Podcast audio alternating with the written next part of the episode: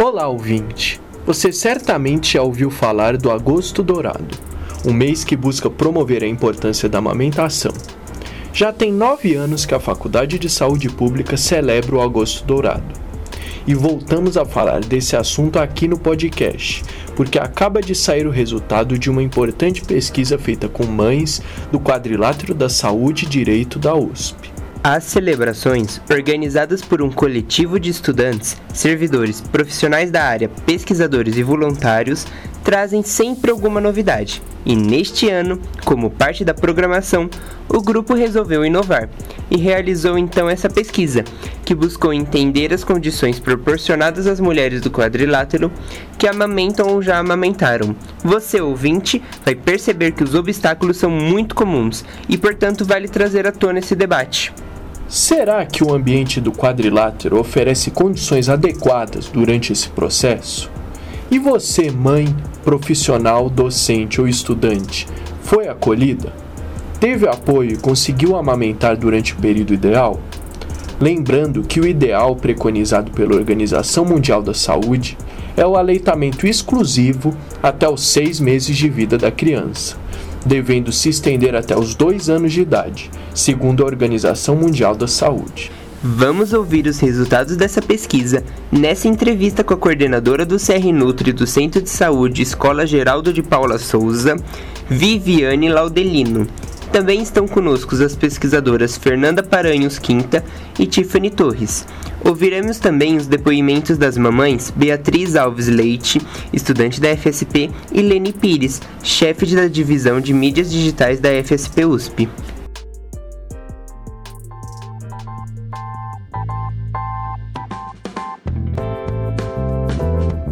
Eu sou Felipe Velames. E eu sou Gabriel Eide. Somos estagiários da Assessoria de Comunicação da Faculdade de Saúde Pública da USP. Ouça agora a entrevista feita pelo Gabriel. Saúde é Pública, o podcast da FSP USP.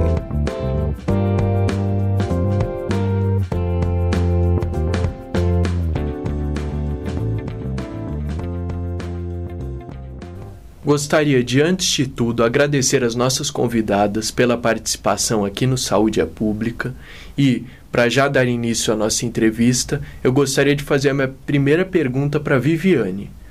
Poderia me dizer por que vocês decidiram fazer uma pesquisa sobre amamentação no quadrilátero Saúde e Direito? Bem, a gente tem nove anos de evento em prol da amamentação na Faculdade de Saúde Pública. Né? Então, são eventos que nós fazemos sempre no mês de agosto, para sensibilização, para multiplicação de informações em relação ao aleitamento materno. E no ano passado, em 2022, começamos a questionar o que, que de fato estávamos fazendo para a nossa própria comunidade, né, para a comunidade da Faculdade da Saúde Pública, como que nós estávamos lidando com essa temática nos diferentes cenários. E isso se tornou mais forte agora em 2023. E aí, então, começamos a, a vislumbrar tentar entender como que a Faculdade de Saúde Pública, de fato, apoia a amamentação entre as pessoas que amamentam, entre as estudantes, entre as funcionárias, as servidoras, como que isso vem de fato acontecendo, e aí nós percebemos que tínhamos poucas informações, e veio então nesse momento uma motivação de trazer um formulário, um questionário para ser desenvolvido, que foi desenvolvido por um coletivo, né, o coletivo Agosto Dourado, para então trazer mais informações para que então nós pudéssemos ter detalhadamente essas informações relacionadas à amamentação dentro da Faculdade de Saúde Pública e também no quadrilátero da Saúde e Faculdade de Direito. Fernanda, quem participou e quais foram os resultados dessa pesquisa? Eles correspondem ao esperado pela equipe do Agosto Dourado? Só para reforçar, né, a Viviane comentou, o instrumento, né, que nós desenvolvemos, né, um formulário online, é, ele continha, contém, né, no máximo 26 perguntas, e esse formulário ele foi divulgado é, ao longo do mês de julho e início de agosto, né, para todas as participantes que, enfim, se enquadravam nos critérios da, da nossa população. Então, é, era voltado para aquelas mulheres que tivessem amamentado ou que estavam amamentando e que tinham ou têm algum vínculo com alguma das unidades do quadrilátero da saúde. É, nós tivemos 67 mulheres respondendo ao formulário, a maioria, 43%, eram da Faculdade de Saúde Pública, né, onde a gente efetivamente conseguiu fazer uma divulgação maior, né, seja por meios eletrônicos, e-mail, redes sociais, WhatsApp, seja por meio de cartazes. É, enquanto 16% eram da Escola de Enfermagem, 13% da Faculdade de Medicina e 4,5% do Instituto de Medicina Tropical. A maioria dessas 67 respondentes disseram ou serem funcionárias técnico-administrativas ou estudantes de pós-graduação ou pós-doc. Né? Então, essas categorias foram as principais. Né? Juntas, elas somaram 54% da nossa população. É, é importante mencionar que do total de respondentes, 14 delas não tinham nenhum vínculo com qualquer dessas instituições. Então, em seguida, quando ela, a, a pessoa assinalava que ela não tinha nenhum vínculo, a gente fechava o questionário, né, para ela não prosseguir. E, e apenas 4,5% disseram ser docentes. Né, e isso, em termos absolutos, uh, a gente está falando de três pessoas apenas. Bom, uh, para incrementar um pouco mais, né, para falar um pouco mais sobre o perfil dessa população que respondeu ao questionário, mais de 95% é, disse ter de um a dois filhos, né, 39% tinha dois filhos no momento do preenchimento né, do questionário. A maioria das respondentes né, que tinham vínculo, e aí eu estou falando de 53 pessoas, já passaram pela amamentação. Então, 70% passou pela amamentação e apenas 24,5% estavam naquele momento amamentando. E dessas em aleitamento, a maioria já né, assinalou que já havia retornado ao trabalho ou aos estudos. E a partir disso, a gente fez algumas uh, questões, né?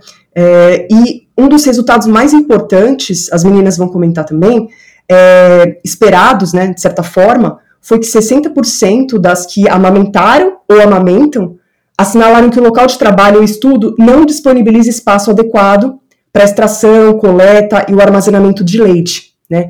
18% não souberam dizer, e aí a gente está falando de um universo de 78%. E aí, nós pedimos para as pessoas comentarem sobre essa questão, né? E, curiosamente, das 22 pessoas que sinalizaram positivamente, né?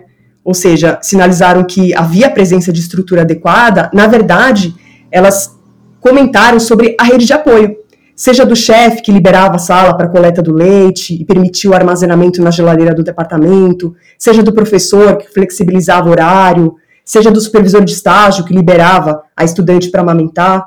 Enfim, tal a importância da rede de apoio para o sucesso da continuidade do aleitamento no retorno ao trabalho, né?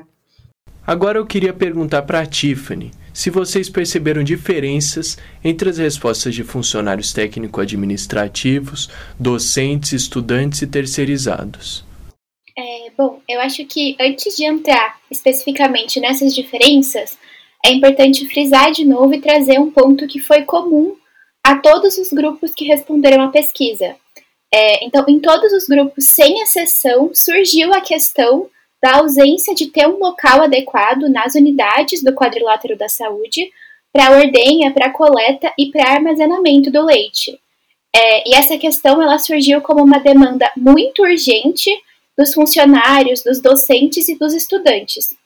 Então a gente acha válido dar um destaque para isso. É, sobre as diferenças em si, tem algumas coisas que eu queria apontar é, primeiro, a gente observou que os funcionários técnico-administrativos foram os que mais relataram dificuldades no processo da amamentação.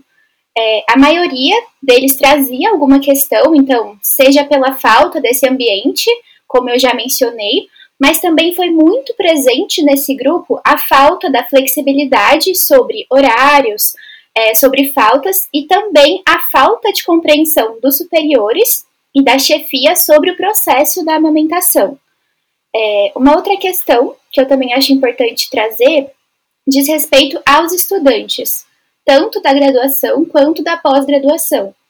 É, muitos desses estudantes trouxeram um relato de que o ambiente de estudo influenciou positivamente na decisão de continuar amamentando após retornar às atividades de aulas e da pós-graduação. É, alguns graduandos destacaram como importante para isso os eventos, é, as iniciativas, as aulas é, das unidades que promovam e protegem a amamentação. Isso a gente achou bem interessante. E muitos pós-graduandos ressaltaram é, a importância de existir a possibilidade da licença maternidade durante a pós-graduação e da possibilidade de prorrogar prazos, então, durante o mestrado, doutorado, enfim, para a continuidade desse aleitamento, mesmo depois de retornar às aulas e às atividades. Eu acredito que essas sejam as diferenças que mais se destacaram nos resultados. Viviane, o que esse resultado diz sobre as condições de trabalho e estudo necessárias para garantir uma amamentação adequada para todas as crianças?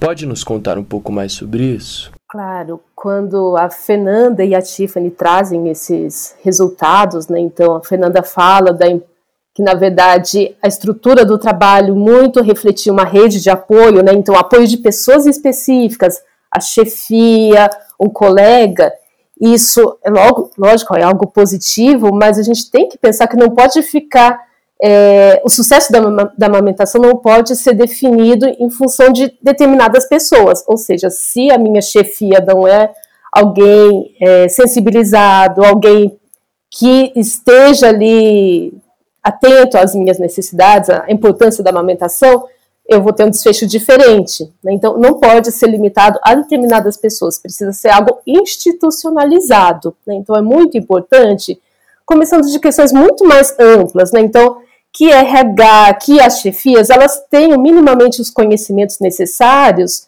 para dar o suporte a essa mulher, a essa estudante também, né, quando a gente pensar nas comissões, a graduação, a pós-graduação, para dar condições para que essas mulheres elas permaneçam em, em aleitamento materno, né, que elas consigam se manter em amamentação. Então, isso é um ponto fundamental. Não dá para depender, de, por exemplo, dessa mulher se informar e questionar o local se ele fornece ou não fornece aquilo que ela tem direito. Então, isso é um ponto que muitas vezes a gente identifica que não acontece. Outro ponto super importante, bastante importante, é de que a gente refine uma política interna em prol da amamentação. Né? Então, o que, que, enquanto quadrilátero da saúde, faculdade de saúde pública, a gente pode ainda garantir a todas essas pessoas. Né? Então, a gente vai falando da sala de apoio à amamentação, por que, que isso é importante? Porque quando essa mulher volta ao trabalho, ela tem que retornar aos estudos, ela vai precisar desse espaço muitas vezes para conseguir ali manter a amamentação por mais tempo.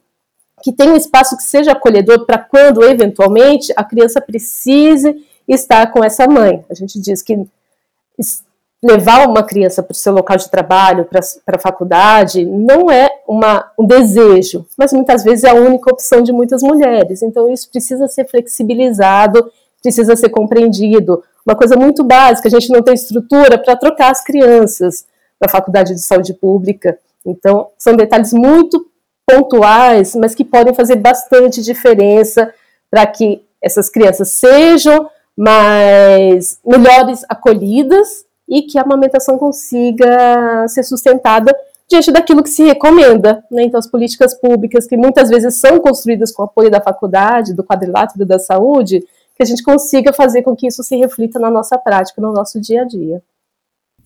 Agora eu quero fazer duas perguntas interconectadas, uma para a Tiffany e a outra para a Fernanda.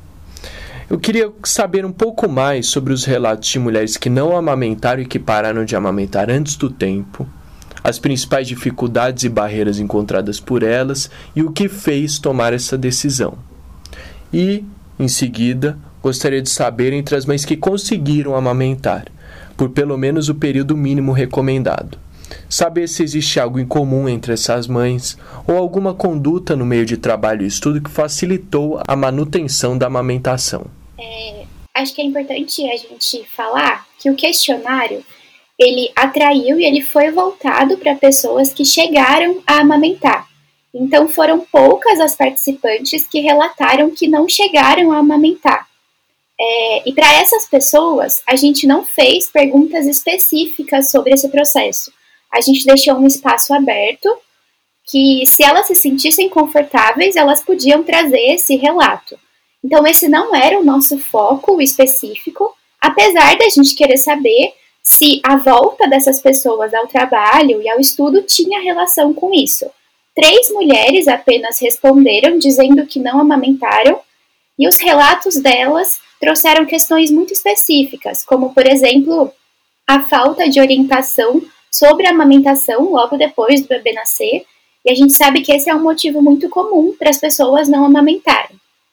Agora, falando sobre aquelas pessoas que pararam de amamentar antes do tempo ou que tiveram dificuldade para dar continuidade a esse aleitamento humano, principalmente com o retorno ao trabalho e aos estudos, o principal motivo novamente trazido que a gente observou foi a ausência de um espaço adequado no quadrilátero da saúde para amamentar, tirar e armazenar o leite, seja pela falta da privacidade de onde elas realizavam esses processos ou pela falta desse ambiente físico próprio, como as salas de amamentação que a Vivi falou, para fazer esses processos. Então, um espaço destinado para isso.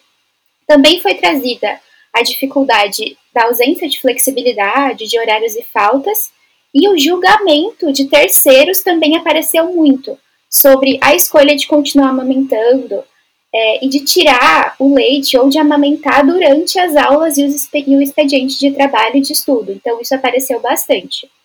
E tudo isso acaba refletindo em situações que foram relatadas nas respostas, como desconfortos físicos daquela pessoa por não conseguir ordenhar o leite durante o dia, é, ou precisar tirar o leite no banheiro das unidades e muitas vezes descartar esse leite pela impossibilidade de armazenar adequadamente. E também é, muitas pessoas relataram que, devido a essas situações, elas pararam de amamentar pouco tempo depois do retorno ao trabalho e às aulas, seja por essas questões específicas ou por todo esse contexto que faz com que a continuidade da amamentação seja dificultada e até impossibilitada, como a gente observou. Legal. É, talvez a, a, a Tiffany e eu, a gente esteja falando da mesma população. Por quê? É, porque não é possível dizer né, se essas 50 mulheres, é, se essas 50 mulheres né, que, que preencheram o nosso, nosso formulário até o final, elas praticaram aleitamento durante pelo menos os seis primeiros meses, ou mesmo no primeiro ano ou no segundo ano de vida da criança, tá? É, que é o período mínimo recomendado pelo Ministério da Saúde. Por quê? Porque não foi o foco da nossa pesquisa. Então a gente não incluiu perguntas específicas né, que, que levantassem esse tipo de informação. É, eu queria é, trazer que, é, é, comparando né, os relatos daquelas que estão amamentando com aquelas que já amamentaram há alguns anos, há muitas similaridades, né? É, e eu reforço mais uma vez que o, a rede de apoio dentro do ambiente de trabalho e de estudos parece ser um fator importante para o segmento da amamentação no retorno às atividades, né, além dessa estrutura física. Então, eu queria dar um exemplo é, da, da, que entre aquelas 10 mulheres que estão amamentando e relataram que já voltaram ao trabalho, aos estudos, metade afirma não ter apresentado dificuldades ou problemas. A outra metade relata falta de compreensão do professor ou mesmo de colegas em relação à amamentação, né, que está intimamente ligada ao julgamento de terceiros, que a Tiffany trouxe, a falta de flexibilidade quanto a horários e faltas, né, além da, da, dessa estrutura física, né, que é a falta de trocador, de local adequado para coleta ou armazenamento do leite.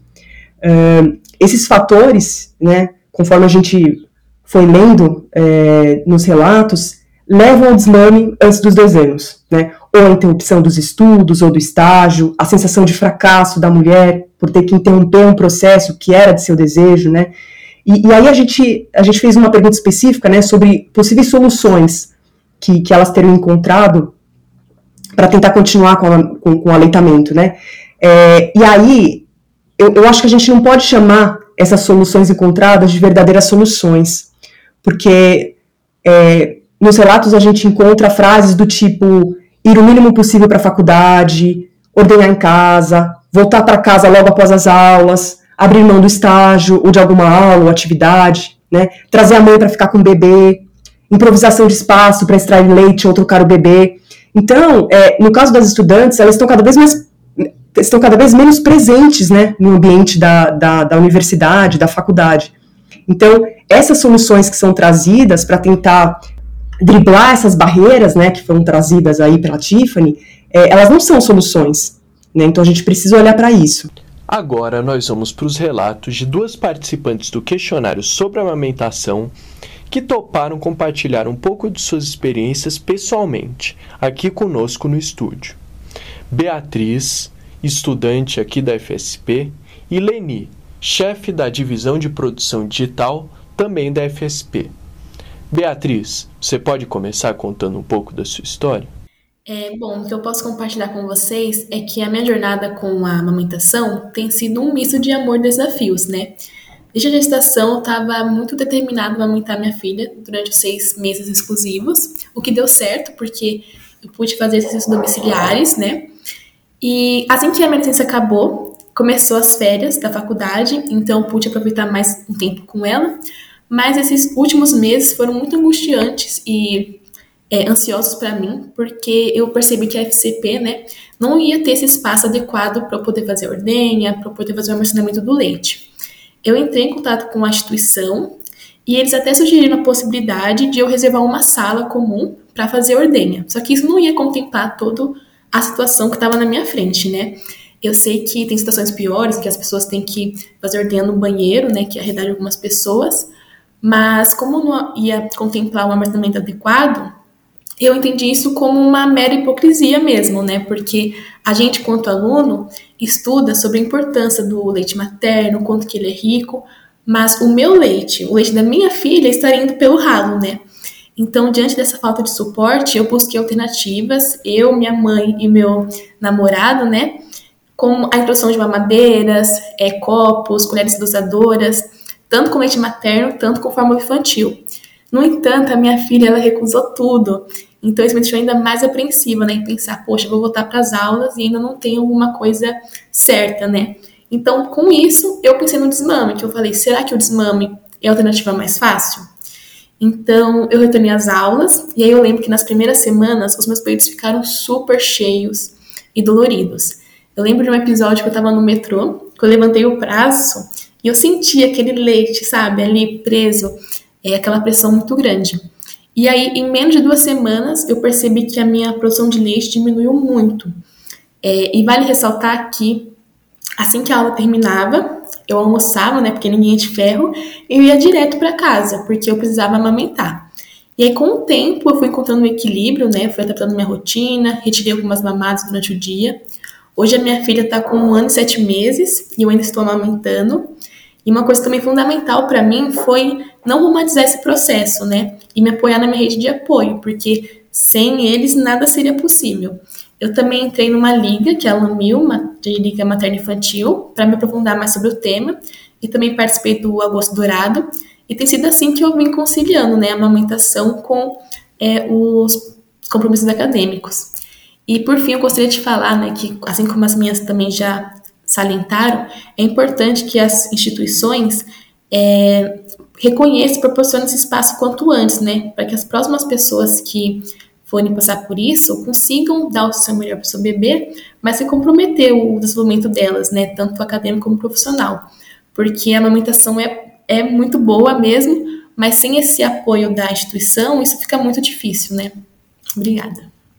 Tá. Bom, eu amamentei meu filho eu tenho dois filhos. Eu amamentei meu primeiro filho até um ano e sete meses, mais ou menos. Ele, ele quis abandonar porque eu fiquei grávida da minha segunda filha, então ele, por causa do gosto do leite, ele acabou abandonando. Mas a minha experiência com a amamentação foi muito diferente da sua. Eu estou ouvindo o relato da Beatriz. Ah, eu tive apoio da, da minha chefia, eu tive apoio da creche da USP, né? Eu foi uma história muito feliz, porque a minha amamentação desde o início foi. Eu tive todo o apoio. Fiquei afastada sete meses. Então, quando eu retornei para o trabalho, o meu filho já foi para a creche da saúde pública e eu trabalhava aqui. Então, tinha os horários de amamentação, então eu não precisei tirar o leite. Então, eu ia no meu horário, nos horários estabelecidos pela creche. Eu saía do meu trabalho, ia até lá, amamentava meu filho não tive problema com a minha chefia para sa sair durante o meu horário de trabalho para fazer, para amamentar o meu filho. Então, é, foi muito tranquilo para mim. Então, eu não precisei tirar leite. Eu ia dar de mamar para o meu filho lá na creche. com todo o apoio da creche, das nutricionistas, num ambiente tranquilo, assim, foi, foi uma experiência para mim, assim, que foi muito importante. Acho que a creche e o apoio do meu trabalho foram essenciais para conseguir amamentar o meu filho de forma tranquila até quando ele quis. Então, foi muito importante. Então, ouvindo o relato, o relato de outras pessoas que não tiveram esse apoio, assim, é, é, é, é complicado você ver, porque para mim foi importante, foi o que, que fez com que eu pudesse amamentá-lo da melhor forma possível. Ele teve amamentação exclusiva, fiz toda a transição tranquilamente, com todo o apoio que eu, que eu pude receber da instituição, da creche. Então foi, foi bem tranquilo para mim, porque realmente na saúde pública, se você não, se eu não tivesse, meu filho não tivesse na creche, realmente não tem um espaço para você fazer isso. Não tem um local para você fazer troca do, da criança, não tem um local para esquentar, para você fazer a ordenha, não tem um local para esquentar o leite. Realmente, se você não tiver a creche, é, toda a estrutura da creche que nem eu tive é bem complicado. Então, a minha experiência é, de sucesso foi porque eu tive todo o apoio da creche e do meu trabalho, então eu consegui amamentar a minha filha e meu filho sem nenhum, nenhuma intercorrência. Alguém tem algum comentário, alguma mensagem final que gostaria de, de passar aqui antes da gente terminar? Eu posso só reforçar a fala da Aline, né? Eu acho que o que ela traz aí no final da importância da creche, né? E eu acho que isso é um direito né, das crianças, de nós, pais e mães, de termos esse espaço e que aos poucos a gente vem perdendo, né? Então, hoje a maioria das, dos bebês eles não não está na creche perto do trabalho, perto do local de estudo. Isso também faz muita diferença, né? Então, é, esse relato que a Aline traz, acho que tem a ver com que a gente precisa pensar também em fortalecer os espaços em que essas crianças estão e quando elas estão próximas das mães, a manutenção da amamentação, né, então da Beatriz, de tantas outras pessoas, seria muito mais fácil também. Então acho que é algo que a gente tem que reforçar. Obrigada, gente. Um abraço e espero que a USP ouça isso um dia, porque acho que a creche é importante, porque realmente eu não passei por nenhum perrengue. Nossa, minha amamentação foi um sucesso. Obrigada, Aline, pelo seu depoimento. Então, super agradeço. Aí acho importante trazer um depoimento positivo também, né? Sobre o, o, os, os, fatores que realmente influenciam positivamente, né? É isso. Obrigada, gente. Obrigada. Obrigada. Tchau, tchau, gente. Beijo.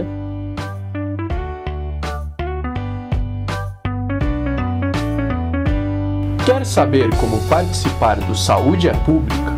Envie sua pauta para nosso e-mail imprensa fsp@fsp.usp.br.